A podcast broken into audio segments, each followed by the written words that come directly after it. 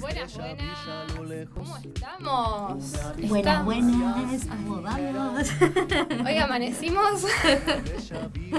Estamos nuevamente en el aire acá en Tengo Danza. Bienvenidos a todos y todas al episodio número 34 ya de Tengo Danza de este, de este año, de esta temporada. Vamos a estar de vuelta acá en el aire de Planeta Cabezón. Nos tomamos ahí un descansito, hubo un feriado que, que, nos lo tomamos, así que vamos a estar retomando. Un poco donde dejamos también, porque en el programa de hoy vamos a retomar un poco, como anunciamos, eh, todo el trabajo que viene haciendo la red de Centrades, donde participan distintos investigadores de la danza de, de Latinoamérica, que lo estuvimos introduciendo a esto en el último programa, y hoy, bueno, vamos a tener el lujo de hablar con varios de ellos para conocer un poco más acerca de sus investigaciones, de eh, sus preocupaciones, sus indagaciones que estuvieron exponiendo en eh, una serie de encuentros que se están llevando adelante eh, a través de YouTube del canal del Instituto de Artes del Espectáculo de la UBA. Así que vamos a estar repasando un poco lo que estuvieron conversando en relación a eso y también eh, invitándolos a que, a que se sumen a escuchar estos, estos encuentros, que también queda también un encuentro más por, para finalizar esto, así les dejamos abierta la, la invitación a todos a, a, seguir con esto.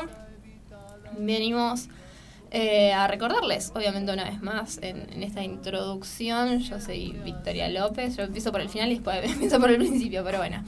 Eh, Vicky Oceanía en las redes, estoy acá con Ruth también Pellerano, arroba Ruth DCC en las redes, una vez más acá en, en, el programa. Hola Vicky y hola Juan, como siempre, muy contentos de estar aquí hoy. Así es, está Juan Cruz Plano en los controles ahí con, con toda esta Salma también llegando, saludando, que también estamos acá en, en la radio preparándose ya también para la semana que se viene.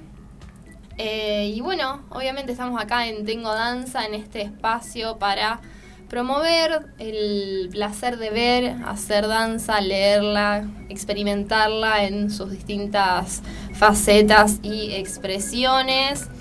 En este mundo que está lleno de, pantallas, justamente, nosotros como bailarines, nuestros cuerpos, nuestra expresividad tiene muchísimo que, que contar, por qué lo hacen, de qué manera lo vamos a estar indagando en este programa, en Tengo Danza, analizando justamente distintos temas de eh, interés, con reflexiones y entrevistas. Hoy varias, todas juntas vamos a tener, así que va a ser un programa bastante lleno con mucha información. Además, eh, obviamente hemos hecho distintas coberturas de obras, de eventos, así que ahora que estuvieron también surgiendo eh, muchos más con toda esta apertura que se fue dando en el último tiempo está todo estallado. Así que bueno, toda esta información como siempre la encuentran en las redes, arroba tengo danza, en Facebook y en Instagram. Obviamente eh, nos pueden estar viendo en vivo a través de YouTube, de Planeta Cabezón. Y eh, también eh, quedan los episodios en, en Spotify para repasar un poco todo lo que estuvo pasando en otras épocas pasadas. Eh, todo esto es lo que está dando vuelta por el mundo de, la danza. Estamos acá arreglando todo para estar espectaculares en, la radio. Y bueno, veníamos charlando con Ruth un poco de los distintos eventos que hubo. Muchísimos eventos este fin de semana, la verdad que no dábamos abasto para poder ver todas las cosas que había. Y bueno, a mí me tocó eh, la posibilidad de estar en el SEC con la presentación de la última función del Festival El Cruce, que fue un poco desdoblado en esta ocasión, con la bailarina Judith Sánchez, que es cubana, pero que vive en, vivió en Estados Unidos mucho tiempo y después ahora está en Europa, que traía su trabajo en base de la improvisación, que estuvo junto a Juan y Fabre haciendo un dúo de improvisación entre música y danza que fue muy muy interesante y después la presentación de los videos del festival Cuerpo Mediado que se hizo en uno de los bares de Rosario, muy muy muy lindo, un ambiente festivo, muy interesante. En este sentido de estos videodanzas estábamos comentando eh, autobombo mode on. y obviamente estamos en todos lados, porque es así. Nos vamos repitiendo de un lado a otro, pero bueno, tuve el lujo también de participar en uno de estos videodanzas que se llama Yavit. Eh, que estuvo dirigido por Verónica Mencés, con la filmación de Ariel Gauna. Eh, van a estar eh, subidos también a través de la plataforma del de, Cairo, del cine. Eh, provincial, así que ahí van a poder verse toda esta serie de videos seleccionados, de videos danza seleccionados. Eh, así que ahí van a poder ver, yo le he estado colgando un poco los anticipos en, las redes, pero pueden ver varias de, las obras seleccionadas por distintos artistas, no solo de la ciudad, sino también de distintas partes. Justo iba a decir lo mismo, una selección que es nacional e internacional, así que las propuestas son muy variadas y muy, muy interesantes para ver y, y disfrutar ¿no? de la danza. Exactamente, sí. Eh, también no quería dejar de mencionar otros eventos. Estuvo también payasadas que estuvo pasando en, la ciudad. Los chicos también de, de, All Inclusive, del programa que viene después. que, que nosotros lo habían estado entrevistando en su momento a Marcelo Palma también un poco para que comente del, del festival. Y estuvo también muy, muy interesante con muchísimas propuestas en, en, la ciudad a lo largo de, bueno del arte circense que es tan convocante en, en la ciudad donde hay muchísimos cruces también con la danza últimamente así que es súper interesante estuvo también la compañía de Nicanor Delía sí también estuvo Julia Lamas estrenando su trabajo ella viene de los dos lados, ¿no? De la danza y del circo también, en la comedia, presentando su trabajo. No tuve la oportunidad de verlo, pero me imagino que, se ha disfrutado mucho la presentación. Ha habido, sí, sí, muchísimas cosas. No quiero dejar de mencionar otro evento que hubo en la ciudad que se llamó Open House, que se llevó adelante el fin de semana donde se abrieron estas casas de distintos lugares para curiosear un poco por dentro y también se hicieron recorridos urbanos, así que nos pusimos en movimiento de otra manera, de alguna manera en la ciudad para recorrerla y bueno, tuvimos ahí el placer de participar con, con Rosario Fritur, que es el otro proyecto que, que llevo adelante también junto a otros compañeros para recorrer y conocer la historia de la ciudad de, de Rosario, así que también lo me echo por acá porque hubo muchísima gente entre los dos recorridos que hicimos hubo como 100 personas, creo, que se sumaron eh, a hacer. Así que, bueno, está buenísimo también para, para sumarse a todas las propuestas que hay, para salir a la calle, para conocer, para, para recorrer. Y también eh, aprovechar a comentar, por ejemplo, que va a haber otra función de sobre el diluir, que ya hemos hablado con las chicas, con Ceci Colombero. Está también hecha una crónica en la web de Planeta Cabezón, así que pueden ir preparándose que van a estar el viernes 3 y el sábado 4 de diciembre a las 21 horas en Espacio Bravo, allí en Catamarca al 3600. Así que sigue habiendo obras de danza, espectáculos, muestras, cosas para, para ver y, y, sumarse. Así que pueden tenerlo en cuenta esto también. Y también otra propuesta que no quería dejar de mencionar. Van a haber distintos eh, presentaciones y en este caso la que quería comentarles que me pasó Lari Corbalán también eh, que van a estar presentando un libro, ella va a estar bailando de Carlos Seminara, así que eh, pueden tenerlo en cuenta que se viene, pero que les quiero confirmar la fecha, hay tiempo todavía, el 12 de diciembre en el Galpón 15 a las 18.30. Así que bueno, a ver, hay un cruce, un cruce interesante entre estas disciplinas artísticas, entre el texto, la danza, el movimiento, la música, va a haber distintos artistas participando, así que bueno, quedamos, dejamos todas estas invitaciones para ir agendándose con tiempo en medio de todo esto que está también ocurriendo en, en la ciudad para, para aprovechar.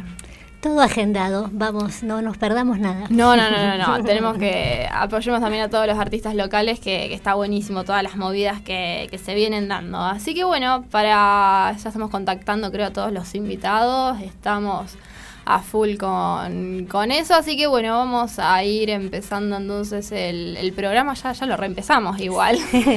vamos a ir eso, así bien rosarinos, para arrancar el lunes primaveral, ya verano total. Y después no tan agobiante, por suerte. pero ya seguimos con más Tengo Danza. Muy bien, seguimos entonces en Tengo Danza, en el episodio de, de hoy, que como dijimos va a estar súper cargado, con muchos invitados de la red de Centrades que están llevando adelante una serie de encuentros online a través del canal de YouTube del Instituto de Artes del Espectáculo de eh, la UBA.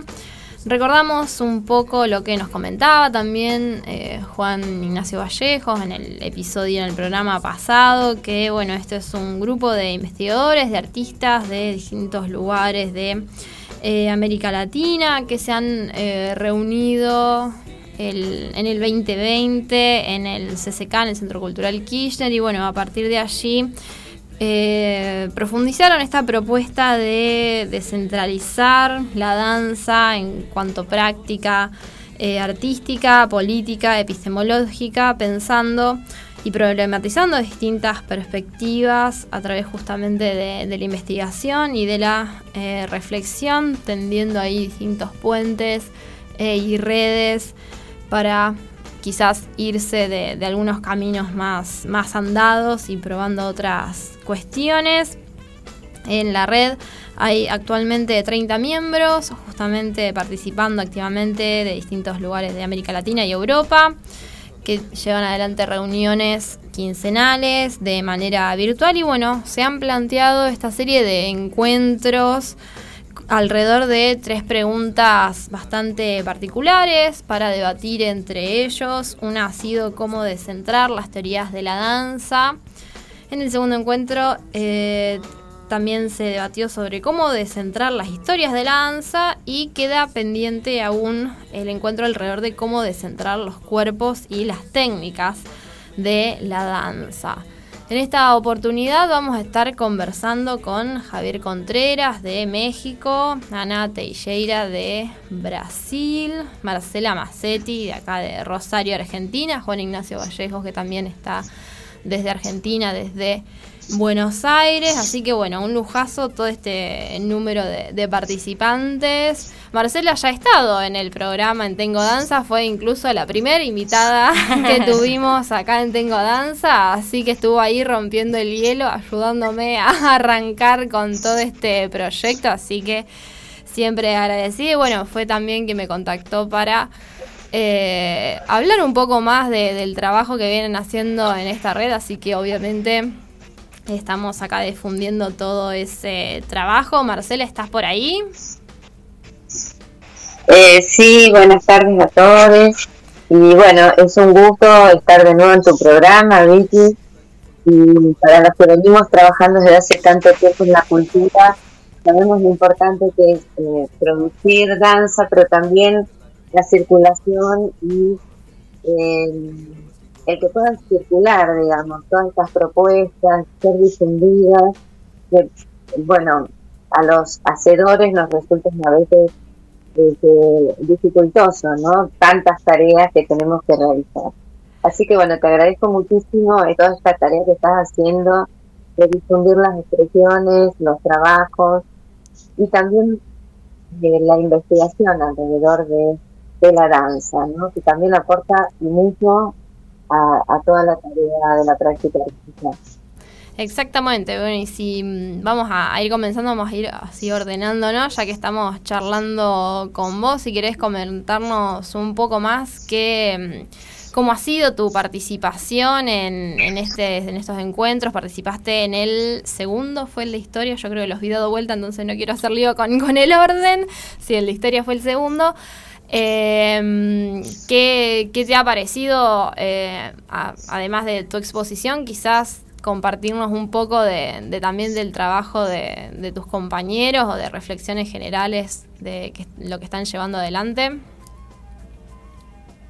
Eh, sí, bueno, em, yo participé de repensar esta cuestión de cómo descentrarnos de estas miradas hegemónicas incluso nos han constituido hasta desde nuestra propia formación académica, ¿no? Em, me resultó sumamente interesante em, escuchar a mis compañeras, había eh, tres compañeras de Chile que plantearon, este, bueno, cuestiones que tienen que ver con cómo específicamente se ha dado esta relación entre los centros, las periferias y cómo se ha ido construyendo esos campos de la danza local, ¿no? Eh, sumamente interesante, bueno, y también eh, estuvo Ana Texeira, que ahora ya está compartiendo con nosotros, planteando cómo la danza aparece em, desde un lugar estructural, marcando determinados modelos que tienen que ver con la blanquitud. Paulina Entatli eh, compartiendo conmigo un poco esta cuestión de que estamos pensando desde lo caratulado como el interior del país, eh, bueno, cómo pensar este, nuestras propias realidades y cómo se han ido construyendo esos campos, ¿no? De la danza en cada uno de estos lugares. Hola Marcela. síntesis más o menos. Hola Marcela, soy Ruth, eh, aquí compartiendo el programa junto con Vicky y esta charla tan interesante y justamente lo que estás nombrando, ¿no? En esta en este poder de centrar estas teorías y estas prácticas artísticas.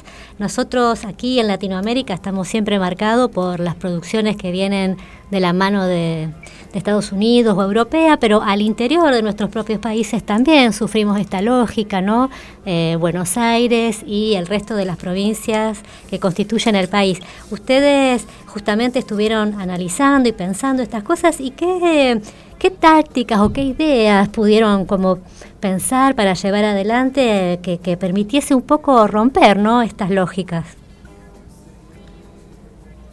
Bueno, me parece que esta cuestión de constituir redes y desestructurar las lógicas que durante tanto tiempo nos han habitado como formas de circulación y de recepción, eh, me parece sumamente interesante. Por ejemplo, eh, poner en el marco de visibilidad, o sea, que sean vistas, dichas, escuchadas, obras que a lo mejor en su momento eh, se realizaron, pero que tuvieron, digamos, todas las dificultades que tenemos para hacer circular nuestras producciones, ¿no? Em, bueno, me parece que el camino de la red eh, tiene que ver precisamente con esto, ¿no? Con eh, poner en acción otras formas de comunicación, de circulación de nuestras producciones. Muy bien, bueno, vamos a... Se me ocurre. Sí, ¿quieres agregar algo más, Marcela? Eh, no, no, se me ocurre, digamos, que esto es una estrategia importante, ¿no? sí. Este, Sí, sí, sumamente importante la, estrategia y la presentación y también esto, ¿no? El gesto ya de juntarse para, para pensar, analizar y, ya sostener, ¿no? Una posición donde el, foco esté justamente puesto en esto, ¿no? En descentrarnos, en corrernos, en buscar otras perspectivas. Exactamente, sí, y hay eh, la experiencia está compartida desde un lado y de una punta a otra y bueno, quería darle también un poco la palabra y viajar un poco hacia México, que ya hemos viajado varias veces con Tengo Danza. Eh, justamente, como he comentado varias veces, en 2017 tuve la oportunidad de participar allí de un encuentro de danza y filosofía organizado por el colectivo Giroscopio. Y bueno, tuve la oportunidad de conocer un poco más el trabajo de, Javier Contreras, de, verlo bailar también y de comer unas pizzas después al final del encuentro. Eso fue lo, mejor de todo. Pero bueno, Javier, ahí te, te escucho. ¿Cómo va? Bienvenido a este espacio. Ah, pues eh, gracias por la invitación. Eh, pues eh, yo sumaría a, lo que ya planteó eh, muy bien Marcela, que una cosa que me gusta mucho de la red y que tiene que ver con este esfuerzo de descentramiento, también tiene que ver con los modos de, producir o de, o de reflexionar, de producir saber y de reflexionar realmente lo estamos haciendo de manera colectiva. Eh, para eso han servido mucho los encuentros eh, que no son quincenales, sino más bien son de cada tercera semana. A veces los apretamos un poquito y son este, quincenales. Pero bueno, eh, sí, sí, sí se han hecho con regularidad. Y, la verdad es que esta manera de pensar de manera colectiva, una especie como de seminario abierto permanente, a mí me, me gusta mucho. además, creo que que afortunadamente hemos logrado no reproducir eh, ningún esquema de competencia, sino realmente de colaboración. Y puede haber de diferentes opiniones y, matices, etcétera, pero eh, a mí realmente lo que disfruto muchísimo de, de, bueno, muchas cosas, pero de, esta manera de, pensar colectivamente lo disfruto, lo disfruto mucho y siento que es, es una, es una, es una aportación. Eh, no, no sé si quieres que te comente algo más, pero digamos, este, eh, eh, este primer, digamos, primer desplazamiento de, los, de, la, de la investigación como trabajo solitario y además en competencia meritocrática, que desgraciadamente las lógicas de organización de la producción académica neoliberal en nuestros países ha impuesto, pues no la, no la estamos trayendo a la red, al contrario, y entonces está siendo una, una red muy amistosa de, de, de, de pensamiento este, colectivo. Y pues eso mm, lo agradezco mucho. Javier, a mí en tu presentación que está que se puede ver en la red me gustó muchísimo una palabra que utilizás. Pues me gustó la palabra, el concepto que llevas adelante y también esta palabra me gusta porque implica mucho movimiento y es la palabra desestabilizarse. Eh, vos la, la nombrás de este modo y a mí me gustaría que volviéramos sobre ese concepto, si quisieras eh, relatarnos un poco más cómo, cómo, está puesto en, tu, en la línea de tu pensamiento. Ah, no, claro que sí. Es que, eh, bueno, yo cuando me refería a qué es lo que entiendo por descentrarse, eh, básicamente, y bueno, yo hablaba de, una eh, ética epistemológica que implica un esfuerzo, un esfuerzo para pensar lo que lo que hace también ya había nombrado este Marcela, que es precisamente aquellos paradigmas que nos constituyen, que constituyen nuestras miradas epistemológicas, eh, y, de apreciación estética y de producción estética, eh, eh, ponerlas en cuestión. Entonces sí hay que desestabilizarnos, someterlo a crítica, someternos a crítica.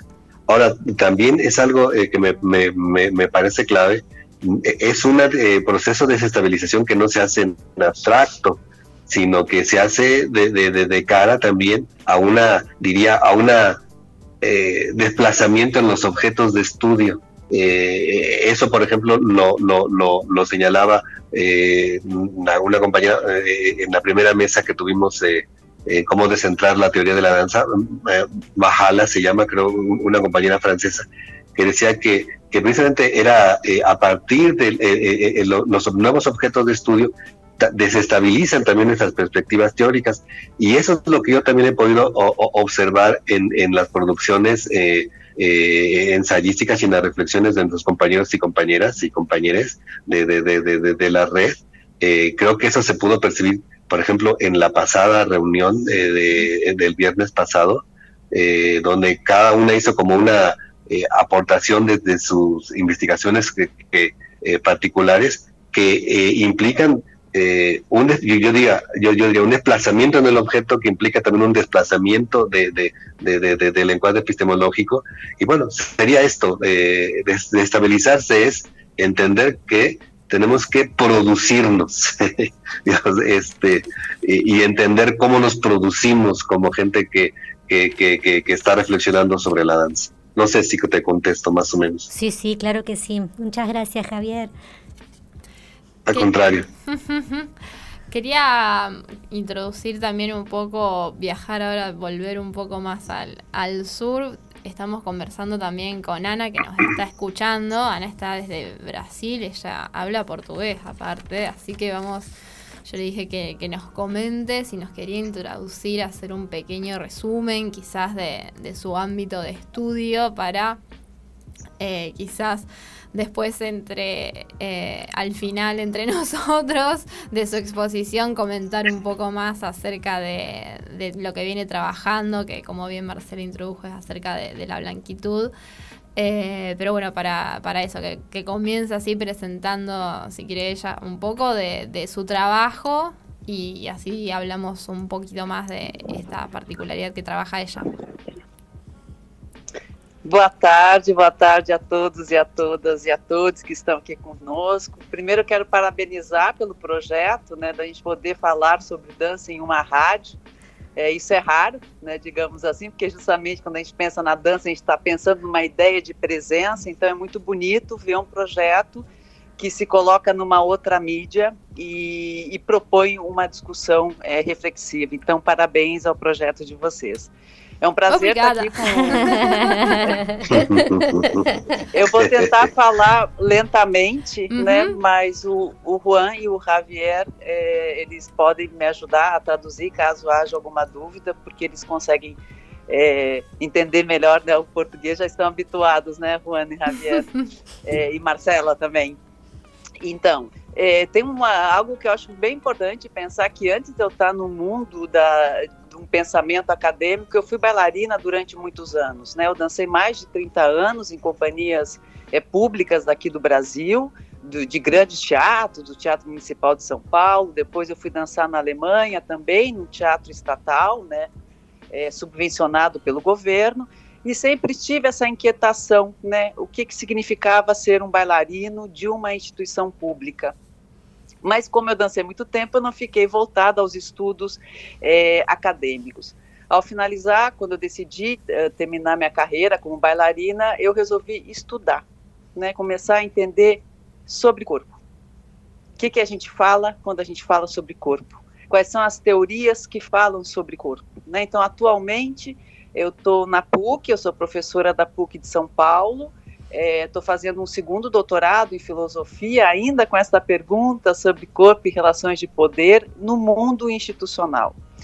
É, quando a gente, quando o Juan né, é, inaugurou ou chamou esse grupo para um primeiro encontro na Argentina, eu achei espetacular, porque justamente já traz para nós que nós, latino-americanos, nós temos uma questão que é comum, é a colonização.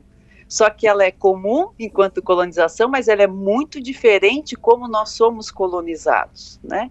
Então, foi muito importante ver a similaridade de epistemologias, de artistas, de companhias que andavam entre nós nesta semana que nós passamos lá. Então, essa questão central da gente pensar como a gente se descentra, eu, eu caminho muito com Javier quando ele diz esse descentrar-se a si próprio. Porque descentrar-se a si próprio significa também você se disponibilizar para aquilo que você não tem o hábito de entrar em contato. Então, eu fico pensando na nossa educação, né? eu penso na educação no Brasil, eu penso como o que, que a gente vem estudando nas universidades, quais são os teóricos e teóricas que estão sempre balizando os discursos sobre histórias, teorias né, da dança e sobre corpo, e a gente vai vendo a manutenção desse discurso hegemônico, que, de uma certa forma, parece que ainda autoriza uma ideia de quase bem entre aspas, entre comillas, né?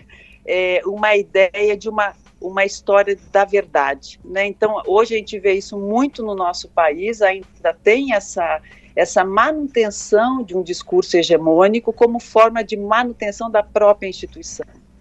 Nesse, na nossa conversa que nós tivemos, Marcela e eu, e mais as colegas que Marcela é, já comentou, é, a gente começou a problematizar cada uma no, na sua perspectiva, né? Eu entendo que cada cada fala é, é, uma espécie de microativismos, é assim que eu vejo a rede. A rede é feita de microativismos ativismos em conjunto, porque são realidades distintas. Né? Não há uma ideia de um descentrar que é homogêneo, porque se houvesse essa ideia, a gente não poderia estar falando sobre descentrar. Né? A gente estaria usando a mesma perspectiva hegemônica. Então, são microativismos que juntos, juntas, vão tentando encontrar modos de, de, de, desestabilizar aquilo que nos constituiu até hoje, que é a educação, a universidade, como é que a gente foi aprendendo a ler o mundo. Então, nessa minha fala, eu trouxe o conceito de branquitude, numa perspectiva, obviamente, antirracista, né? é uma perspectiva que vem com um, um, uma força grande de Franz Fanon, e no Brasil é, é, a gente vem discutindo muito sobre essa, essa hegemonia do corpo branco, não só nas instituições, não só bailarinos ou bailarinas, mas o corpo branco numa hegemonia estrutural. Então a pergunta é como é possível, né, a gente a gente mexer nessa estrutura que não é uma estrutura artística, é uma estrutura econômica. É uma estrutura que, que ela precisa desse binarismo para se manter até hoje. Então, é por aí que eu tenho andado um pouco, né? É muito duro tocar nessa questão, é, é, é muito complexo tocar nessa questão, porque justamente mexe muito com o que a gente, o modo como fomos constituídos, né? Então, é mais ou menos por aí que uhum. eu vou.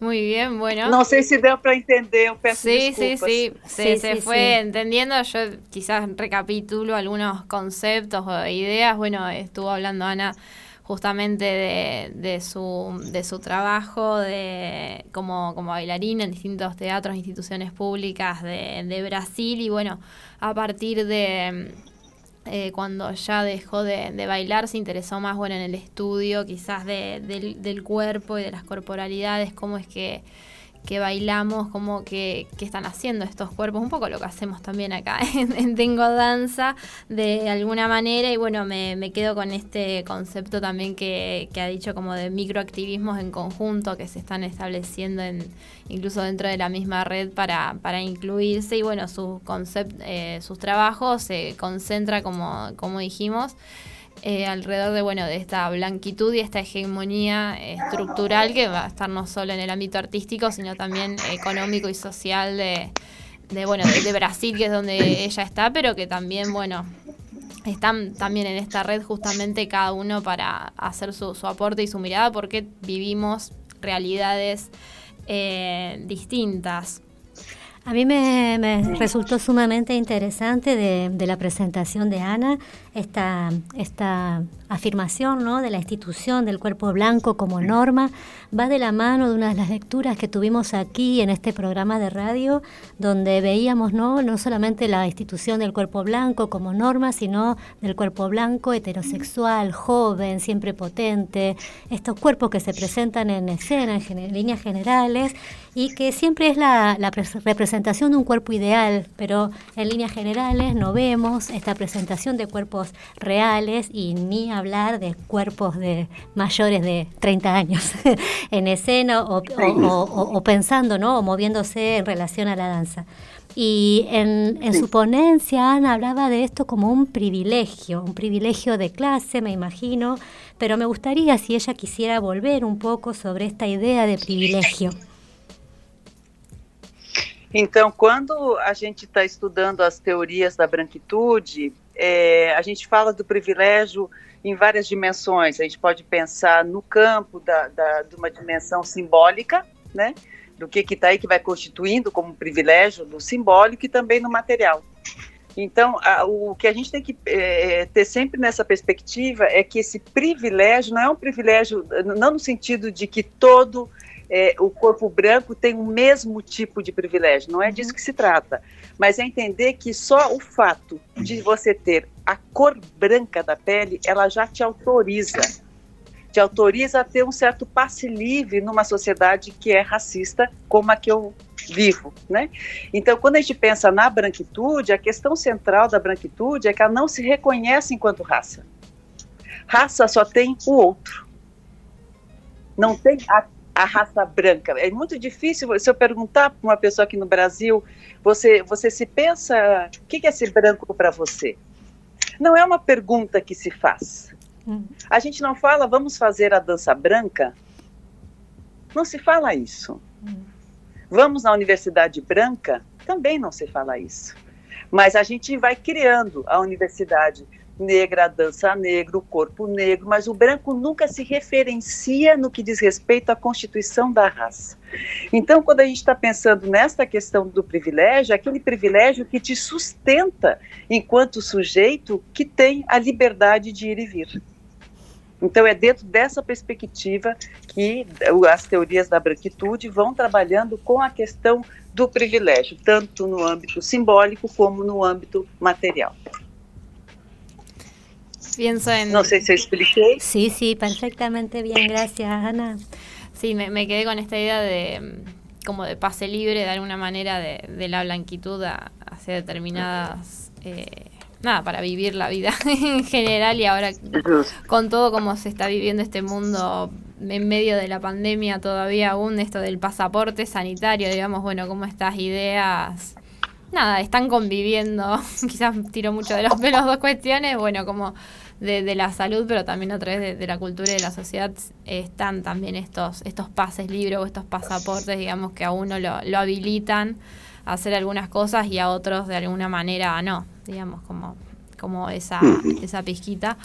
Eh, y también, bueno, quizás en ese sentido, en eh, volviendo quizás a México porque me llama la atención de, este tema, eh, quizás yo estando ahí incluso me, llamaba la atención como el, no sé, el maquillaje constante de, muchas mexicanas quizás, o una anécdota que hay de eh, Porfirio Díaz, que incluso él se, se maquillaba también la piel para ser más blanco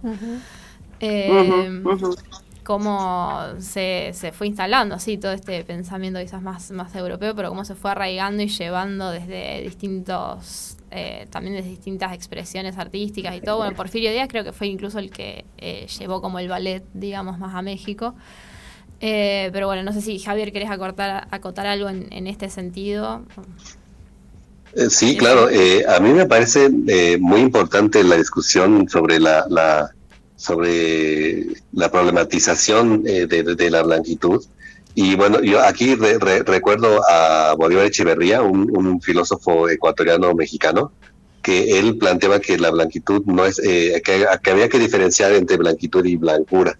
O sea, digamos que, que, que, la blanquitud era un fenómeno social, un paradigma social eh, opresivo que iba más allá de, de, la pertenencia a, un grupo étnico. Y claro, en, en México yo, yo, yo, diría la mayoría de, la población eh, somos mestizos y mestizas, pero yo diría la universidad es blanca. Eh, digamos, eh, digamos, seríamos étnicamente no, no, no, no, no habitantes de la blancura, pero sí habitantes y tributarios de los paradigmas de la, de la, de la blanquitud. Y de hecho yo creo que en, en México, bueno, un eh, importante eh, antropólogo mexicano, Guillermo Bonfil Batalla, hablaba él de que, por ejemplo, que, que en la construcción eh, social, histórica y política del concepto de mestizo y mestiza en México, lo que había ocurrido era, era la, la legitimación de la desindianización. Él decía, el, el mestizo, la mestiza, somos indios desindianizados. Que, es decir, en buena medida eh, eh, étnicamente indígenas eh, aculturados por la por, por, la blanquitud. Entonces claro que me parece que es un este una problemática absolutamente pertinente que además en nuestro caso el, por ejemplo el movimiento zapatista pues trajo a colación de manera este contundente no entonces pues sí me, me, parece que hay que tejer fino también creo que que hay debates al interior de, del territorio, digamos, de, los mestizos y mestizas mexicanos, de los marrones y las marronas, este, que, que, es necesario atender, eh, problematizar desde una perspectiva no simplista, no de, no, un paradigma de pensamiento simple, sino complejizante, pero bueno, que evidentemente hay que, eh, como decimos en México, hay que entrarle. E é muito importante isso que o, que o Javier traz, né? Porque a gente não pode colocar como sinônimo, né? A questão da branquitude, da brancura, do branquíssimo e por aí vai né? Então, é pensar qual é esse lugar de, de privilégio que você tem numa, na gestão da vida, né? Ou seja, em todos os espaços, quem está ocupando os lugares, os lugares de gestão que são super importantes para a, para a organização social.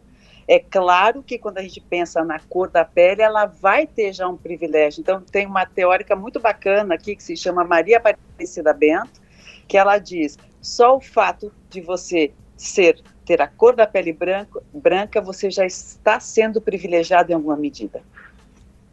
Mas não quer dizer que todas as pessoas que têm uma pele branca estão em lugares de privilégio. Então uhum. a gente não pode criar um sinônimo, que é isso bem que o Javier uhum. acaba de trazer. A branquitude é uma constituição é histórica, que ela é social e ela é distinta. Não necessariamente a maneira como se aborda a branquitude no Brasil é da mesma maneira que nos Estados Unidos ou aí é, ou no México ou na Argentina, porque tem a ver também com o entendimento de raça, que também não é o mesmo. nos nossos países, né? E aqui nós tivemos algo muito sério, que foi um conceito é, do Freire, do Gilberto Freire, que ele traz a questão da democracia racial, em que, de uma certa forma, havia um diálogo no Brasil, né, e você está entrando, isso é no início do século XX, que ele vai estar tá dizendo, tem, tem, uma, tem um diálogo, tem uma conversa possível entre as raças, e isso foi pautando é, é, as discussões sobre raça no Brasil, e que é um problema seríssimo, porque não há essa possibilidade. Né? Então a gente sempre tem aquela, aquela, aquele, aquela raça que é, que é a raça superior, e aqui no Brasil é a raça branca.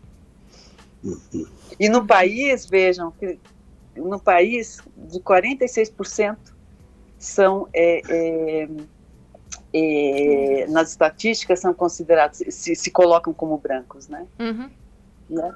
Então é, é, um, é um assunto muito sério e está muito presente no mundo das artes, né?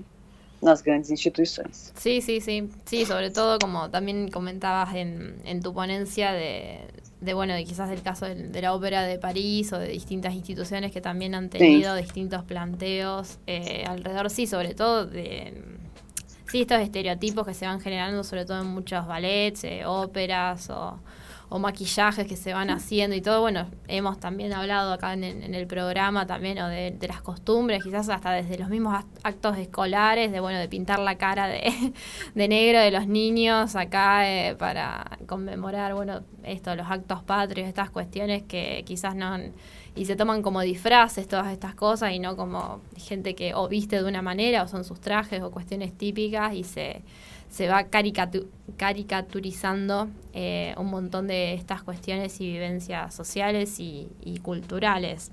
Es, es, interesante el desafío, ¿no? De poder desmontar toda esta lógica, vamos a decir, de la blanquitud, porque estamos atravesados, ¿no? En todos los niveles, porque cualquier sistema educativo está atravesado también por esta lógica, como decían hace un momento tanto Javier como Ana, las universidades, los estudios, lo que estudiamos, ¿no? Están atravesados por un discurso hegemónico que se nos impone de muchas maneras y que, bueno, es todo un trabajo de poder desmontar y de poder correrse y hacerse preguntas al respecto.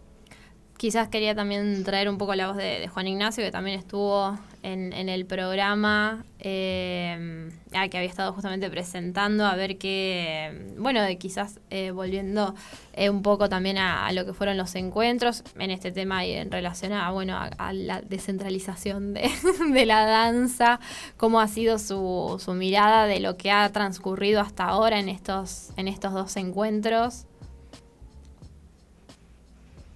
Hola, eh, hola Victoria, ¿se me escucha bien? Sí, sí, sí. Sí.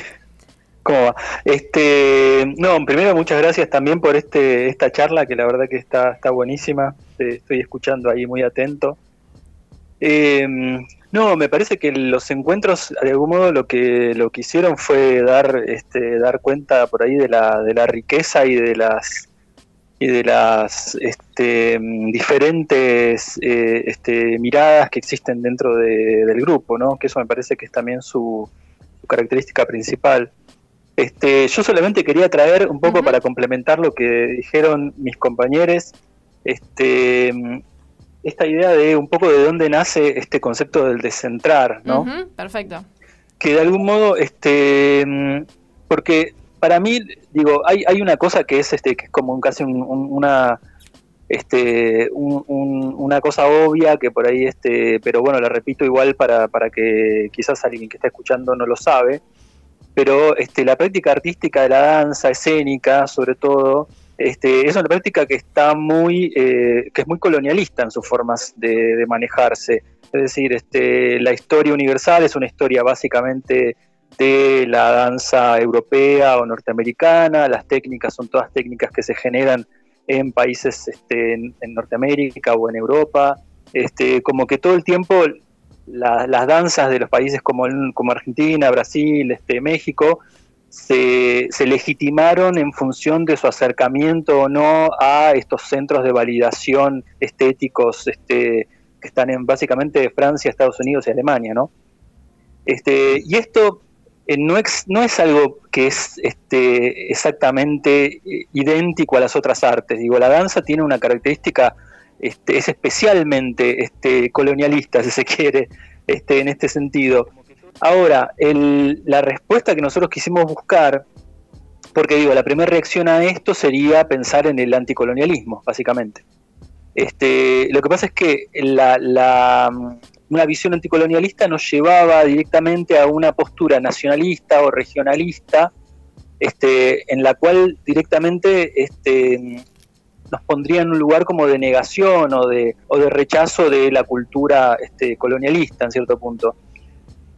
Y nosotros quisimos adoptar un lugar un poco más complejo, que es el de tratar de entender qué de esa cultura está en nosotros y de qué modo este, esa cultura, aunque sea europea, este, habilita cosas este, en este, nuestros países, ¿no? O habilitó este, formas de expresión en nuestros países, ¿no? Este, es decir, tratar de, de ahí viene esta idea del descentrar, que eso creo que lo resumió de una manera muy interesante Rafael Guarato en la primera reunión, que fue que dijo, este, el colonialismo parte de una distancia que ya está, que ya existe, y el descentrar lo que hace es intentar buscar cuál es la distancia, ¿no? se pregunta acerca de, esa distancia, dónde está, en qué, efectos tiene, este, de qué manera se hace presente, ¿no? Este, y en ese sentido lo que nos damos cuenta es que nuestra percepción de las obras está atravesada por, por, ciertas ideas de centro y de periferia, por ciertas lógicas este, eh, colonialistas, raciales. Este, entonces el descentrar es de algún modo abrirse también a una cierta este, introspección, un trabajo sobre la propia subjetividad en este sentido, ¿no? Sí, también pensaba en esto de algo que también Javier mencionaba en, su presentación, que él en un momento hablaba como de, esta división norte-sur y que otra de las participantes también le decía, bueno, pero tenemos que tener en cuenta también que hay como un eje este-oeste, digamos, como que sí hay, cada uno va tomando como distintos, eh, bueno, esto o estos anclajes como para desde dónde hablar o de de dónde vienen las cosas, pero siempre hay como otro, otro punto también. Y, bueno, de esto de, centrar justamente se, se, van corriendo también un poco todas estas, eh, estas cuestiones y también de, de, esto, de que bueno, que estamos inmersos en, en, este mundo, en estas teorías, en muchas de ellas, y bueno, que venimos también arrastrando cosas para bien o para mal, o quizás muchas eh, muchos conceptos de ideas y danzas nos gustan o nos vienen bien y otras no, y bueno, cómo de ir eh, tomando de un lado y, de otro que,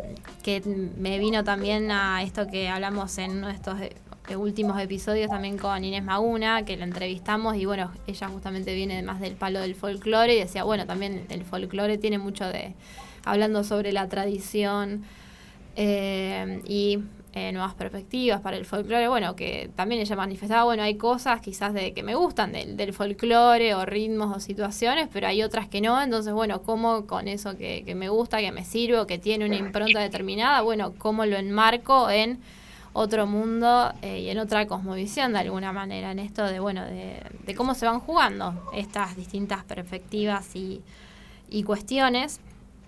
Eh, y bueno, no, quería dejar de, mencionar, me había apuntado justamente esto de que Ana, volviendo, vamos y venimos, ya tenemos que ir cerrando, pero vamos y venimos, eh, que mencionaba, bueno, esto del proyecto de, la danza en, la radio y que ahora ya no recuerdo quién, en qué encuentro, pero bueno, hablaban algo que sí de, de una colonización de la danza muy desde lo visual también. Y entonces también cuando escuché eh, esa, esa ponencia, creo que de alguna de las investigadoras chilenas o Marcela, no me acuerdo ahora, cómo surgió eso en, uno de los encuentros. Bueno, cuando yo vine a la radio, acá Planeta Cabezón, de que quería hacer un planeta, un programa de, radio, Juan Cruz, que estaba acá en los controles, yo me entrevisté primero con él y me dijo como, bueno, un programa de radio sobre danza, como que, ¿cómo va a ser esta chica? Porque él también me dijo mismo, como la danza es muy visual, ¿de qué vas a hablar de, de la danza? Pero bueno, estamos acá desmontando justamente que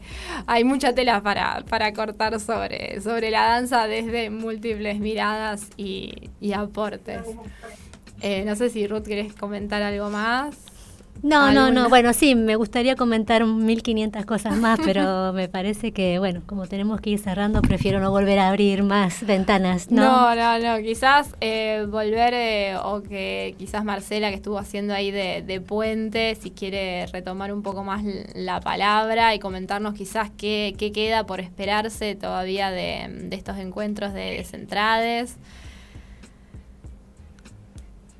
Bueno, sí. Eh, Fantástico y muchas gracias por la invitación, donde pudimos ahora más o menos, por lo menos abrir algunas de las cuestiones que se fueron planteando, invitarlos para el próximo viernes, eh, que queda el último encuentro por lo menos de este año, y que también trabaja, digamos, algunas cuestiones que yo estuve trabajando en esto de, bueno, qué corporalidades importan en la danza, ¿no? Este, bueno, estas implicancias que tiene desde el punto de vista del colonialismo, bueno, la adopción de determinados modelos corporales, técnicas, etcétera, y cómo se ponen en juego todas estas cuestiones que tienen que ver con desigualdades regionales y mundiales. Así que bueno, me parece importantísimo eh, poder abrir todas estas cuestiones que se ponen en juego en cuestiones muy prácticas, como decir, bueno, eh, quienes se admiten a quienes se admite en una institución de danza, por ejemplo, ¿no? Digo que, que no es algo que funciona solamente en un planeta abstracto, sino que tiene consecuencias muy prácticas, ¿no? Así que, bueno, poder seguir eh, poniendo en cuestión alguna de estas cosas me parece fundamental. El próximo encuentro entonces va a ser alrededor del tópico cómo descentrar los cuerpos y las técnicas de la danza. El 3 de diciembre, de 17 a 19 horas acá de, Argentina, a través del, canal de YouTube del Instituto de Artes del Espectáculo de, la UBA. Y así, última preguntita, si uno quiere eh, ser parte, miembro de esta red, ¿cómo hago? ¿A quién le escribo? ¿Qué hay que escribir? ¿Hay que tener mil ensayos publicados? ¿Qué, qué hay que hacer? ¿O cómo podemos estar más en contacto con ustedes? Marcelo, Juan. Eh, no sé si quieren, quieren que responda. Bueno, no, este, hasta, hasta este año veníamos siendo una, una red este, un poco este, más cerrada, pero ya a partir del año que viene la queremos abrir a todos, todo el que se quiera inscribir. Todavía tenemos que definir un poco cuáles van a ser como las condiciones, pero nuestra idea es tratar de, de que la red alcance a la mayor cantidad de gente posible. Así que muy pronto van a van a tener noticias sobre eso. Lo que les, lo que les recomendaría es que este, nos busquen en las redes sociales, estamos en Instagram y en Facebook como Red de Centrades con X, este, y, que ahí van a tener información sobre cómo eh, sumarse. Perfecto. Bueno, buenísimo. También recordarle a los que nos escuchan que las ponencias anteriores, de los viernes anteriores, están en YouTube y que los que quieran escucharla y profundizar más los temas que hemos tratado hoy y otros temas que se han tratado ahí lo pueden hacer eh, dirigiéndose directamente a, YouTube. Exactamente, el canal de YouTube del Instituto de Artes del, del Espectáculo, porque obviamente estuvimos así como tirando algunos hilos, pero quedan mil millones de, cosas. Se nos pasó volando el programa porque Muy se lo dedicamos entero y obviamente nos íbamos a quedar cortos porque teníamos todos estos cuatro pedazos de, invitados con super currículums. Eh, y trayectoria alrededor de la danza, así que más que invitados a seguir eh, estando en contacto con, la red y con el trabajo que hicieron en estos encuentros. Así que bueno, los invitamos a que sigan eso, a que se sumen el, 3 de diciembre, a que retomen, recapitulen eh, lo de los anteriores. Y bueno, fue nuestro, nuestro aporte también para meternos un poquito más en, todo esto que estuvieron trabajando. Así que bueno, gracias por abrirnos la puerta de, de todo lo que estuvieron haciendo. Les agradecemos acá desde Rosario, Argentina, a todos, Javier, Ana. Marcela, eh, Marcela y Juan por haberse sumado al programa de, del día de hoy. Y, gracias también por compartir estas ideas, ¿no? que son tan movilizantes, que nos llevan a una reflexión y a este camino, ¿no? De cambio de perspectiva y de, centrarnos también nosotros. Exactamente, está bueno que somos un montón, estamos en distintos lugares, todos haciendo cosas, así que está buenísimo estar todos en contacto y está buenísimo como volver a encontrarnos todos en distintos momentos porque estamos ahí pululando todos por todos lados. Así que muchas gracias a todos desde, desde aquí. Gracias, a ustedes. Muito obrigada. Gracias. Muchas gracias. Obrigada. Buenísimo, nos dimos el lujazo de tener eso, distintas voces, distintos idiomas, todo, les, nos, nos abrimos a todos ellos acá. Así que bueno, ya nos despedimos del Tengo Danza del día de hoy y nos espera el lunes que viene ya el último episodio, el último programa de No. este año. así que bueno, un montón. Vamos a haber hecho 35 programas, así que también un montón. Así que tenemos una audiencia bastante fiel, así que esperamos que nos acompañen ya en el trayecto final de Tengo Danza, que seguimos teniendo y vamos a seguir teniendo Sí. mucha más danza. Gracias a todos. Gracias.